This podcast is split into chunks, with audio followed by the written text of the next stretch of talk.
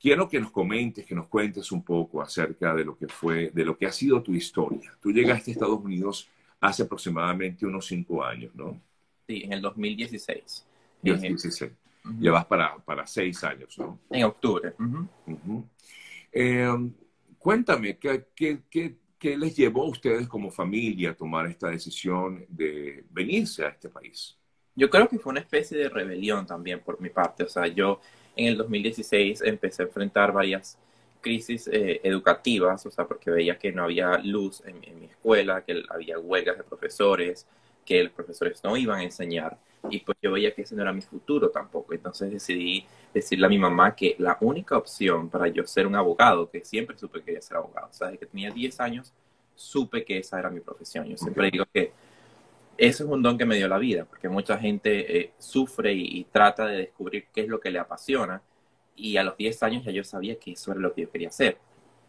Y bueno, tenía muy bien claro de que no podía hacerlo en mi país, lamentablemente. Y dije, me tengo que ir porque es la única opción que tengo. Si quiero progresar y si quiero hacer lo que quiero hacer, lamentablemente tiene que ser fuera de él. Y por eso fue que nos vinimos. Yo siempre he dicho que yo nací en una guerra y me fui en otra, porque yo nací el 10 de abril del 2002, en medio del golpe de Estado de... ¡Wow! Claro. Em, y me fui en el 2016, cuando había plenas guarimbas en Venezuela, donde más de 250 jóvenes fallecieron. Eh, y llegué a Estados Unidos en, una época polémica, porque era el debate presidencial entre el candidato en aquel momento, Donald Trump, y Hillary Clinton. Entonces, mi vida ha sido mucho de sorpresas y, y de política envuelta, ¿no? Y eso me apasionó estar en la política también. Claro, y, todo de alguna manera, eh, una manera u otra, Luis, eh, vinculado al tema político, ¿no? Increíble. Y, hoy día estás muy vinculado al tema político, ya vamos a hablar de eso. Pero bueno, definitivamente lograste salir del país, te viniste para acá, para, para Estados Unidos, pero como cualquier migrante, pues eh, a ver qué hay, qué opciones hay. Siendo un chamo como lo eras en ese momento, lo soy, lo soy. A estudiar. ¿Ah? Lo soy, lo soy.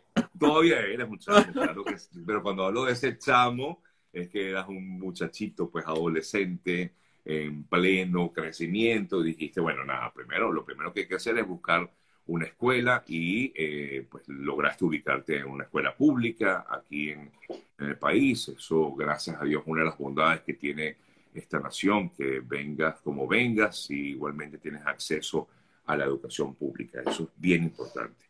Em, y, y, también, pues dijiste, tengo que colaborar con la casa, tengo que ayudar de alguna forma, ¿no? Eh, ¿Empezaste a trabajar a qué edad?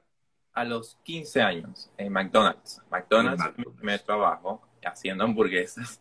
Eh, y también fue mi casa, porque creo que allí aprendí inglés, no, no sabía nada de inglés. Entonces, em, antes de entrar yo allí, no me habían permitido trabajar por cuatro meses porque ya tenía muchos empleados y porque tenía 14 años en ese momento.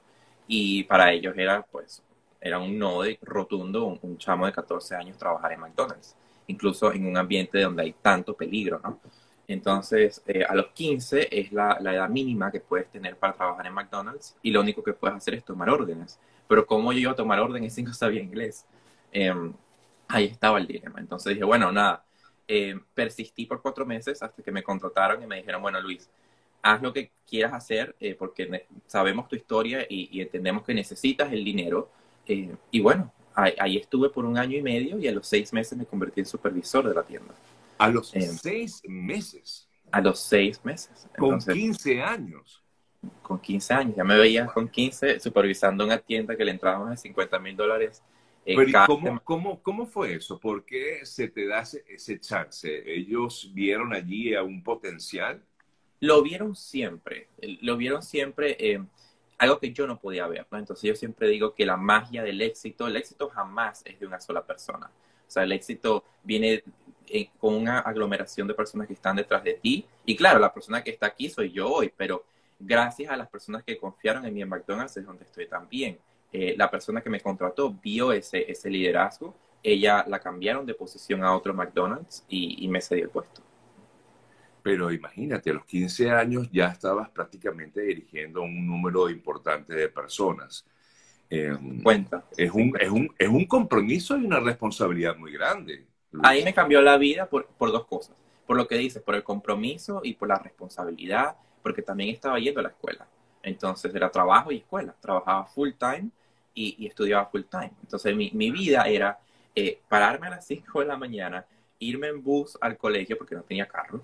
Eh, el bus tomaba como una hora y media, dos horas para llegar. Caminaba a la escuela desde la parada, llegaba a las 7 y media, salía a las 2 y 20 y tenía 40 minutos para comer, cambiarme e ir a trabajar porque entraba a las 3 de la tarde.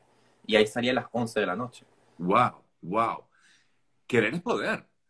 Querer es poder. Querer es poder porque yo siempre tuve esa meta, ¿no? Y, y yo creo que el éxito está, eh, está comprendido de diferentes no. A mí me dijeron no muchas veces. Entonces muchas personas se, se preguntan que cómo llegué aquí, que si fue tan fácil. No ha sido para nada fácil. O sea, para yo llegar a donde estoy, he recibido muchos rechazos, pero querer es poder. Y si tú tienes algo en la mente, lo puedes lograr.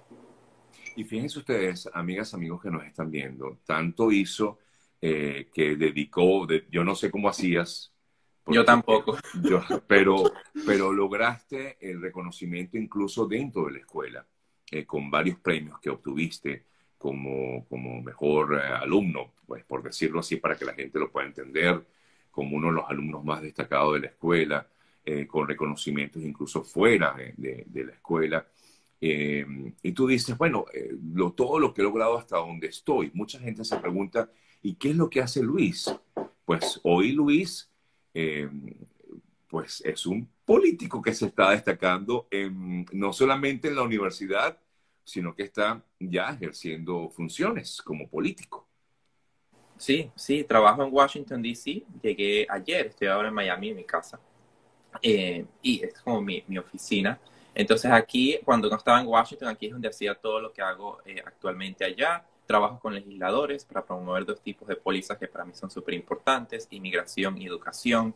Creo que es importante para causar un cambio que haya una buena educación cívica. Yo siempre he dicho que el éxito eh, educacional va más allá de ir a clases e ir a, tu casa de nuevo, sino envolverte en la comunidad, ¿no?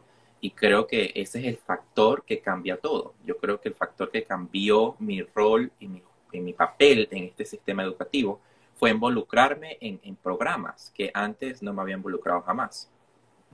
¿Y, crees que eso viene dado por qué? ¿Por todo lo que viviste quizás en tu infancia o este, digamos, este revolcón que te dio eh, eh, lo, vivido en los últimos años antes de irte de Venezuela? ¿Qué te impulsó en todo esto, Luis? Yo creo que emigrar es un posgrado. Yo creo que cuando tú emigras te sacas un posgrado de la vida. Y yo creo que, que, ir a, yo puedo ir a Fallido y puedo, y puedo ir a Stanford, pero ir a la universidad de la vida fue lo que me cambió. O sea, ver las experiencias de las personas. Yo siempre he dicho que aparte de ir a la escuela tienes que tener un nivel de inteligencia emocional muy fuerte.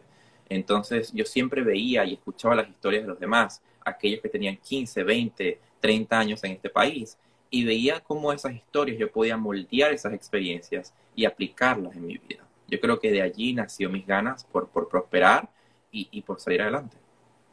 Saliste, vivías en Puerto La Cruz, ¿no? Tengo Vivía en Puerto La Cruz, en lechería. De Puerto La Cruz o de lechería, pues llegaste a, Miami, a Hialeah, que fue donde viviste prácticamente, ¿no?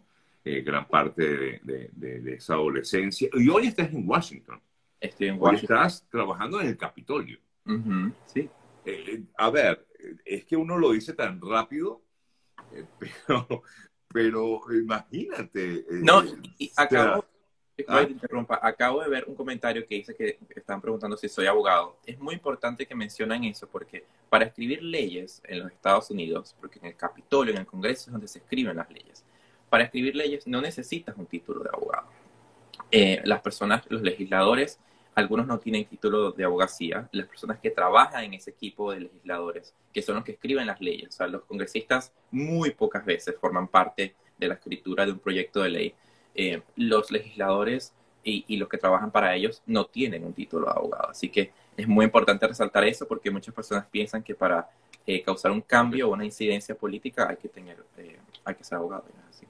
Claro, no, no hay que tener un título, definitivamente no es importante, pero bueno, pero ya tú tienes eh, estás en camino, pues, de tenerlo uno, creo que dos. Estoy haciendo dos licenciaturas eh, en Ciencias Políticas y Administración Pública. Eh, y ya en el 2023 me voy a Stanford para la Facultad de Derecho. Sí, sí, sí. Eh, y, ya, pues, a la Facultad de Derecho implica eh, que vas a seguir pues, tu, camino por allí, pues, por como en la abogacía. Ese es mi camino, ese es mi camino, sí. Sí, bueno, ya lo tenías claro desde los que años. Diez, años, diez años, de los diez años. Te pregunto, Luis, eh, es que me llama, es una, de verdad, tu historia es inspiradora y, y creo que puede ayudar a mucha gente, incluso le importa la edad que tengas, ¿no? pero te consulto, Luis, ¿por qué unos pueden y otros no? ¿Cuál crees tú que sea el mayor impedimento que tenga una persona para decir, no, yo no puedo, no, yo tengo que, me tienen que ayudar porque yo no solo no puedo? Claro, es verdad, todo, todos requerimos, como tú bien comentabas hace rato, no, tú, no fue, fuiste tú solo, eh, pero te consulto nuevamente. Eh, ¿Por qué unos pueden y otros yo digo, Sergio, es muy buena pregunta. Creo que es resiliencia, ¿no? Creo que la resiliencia te lo da las experiencias de la vida. Eh, y cuando eres atento a lo que ves y a lo que escuchas. Muchas personas tienen las experiencias perfectas para triunfar, pero no hay preparación. Y yo creo que es importante la preparación. Yo no creo en la suerte. Yo creo, yo defino la suerte como eh, el momento perfecto para la oportunidad perfecta. Entonces, em, yo creo que la diferencia entre los que pueden y los que no pueden está en la mente. Y cuando cambiemos esa manera de pensar, sobre todo en una sociedad tan polarizada en la que vivimos actualmente, cuando aprendamos a coexistir como sociedad, es allí cuando podemos avanzar y progresar juntos, ¿no?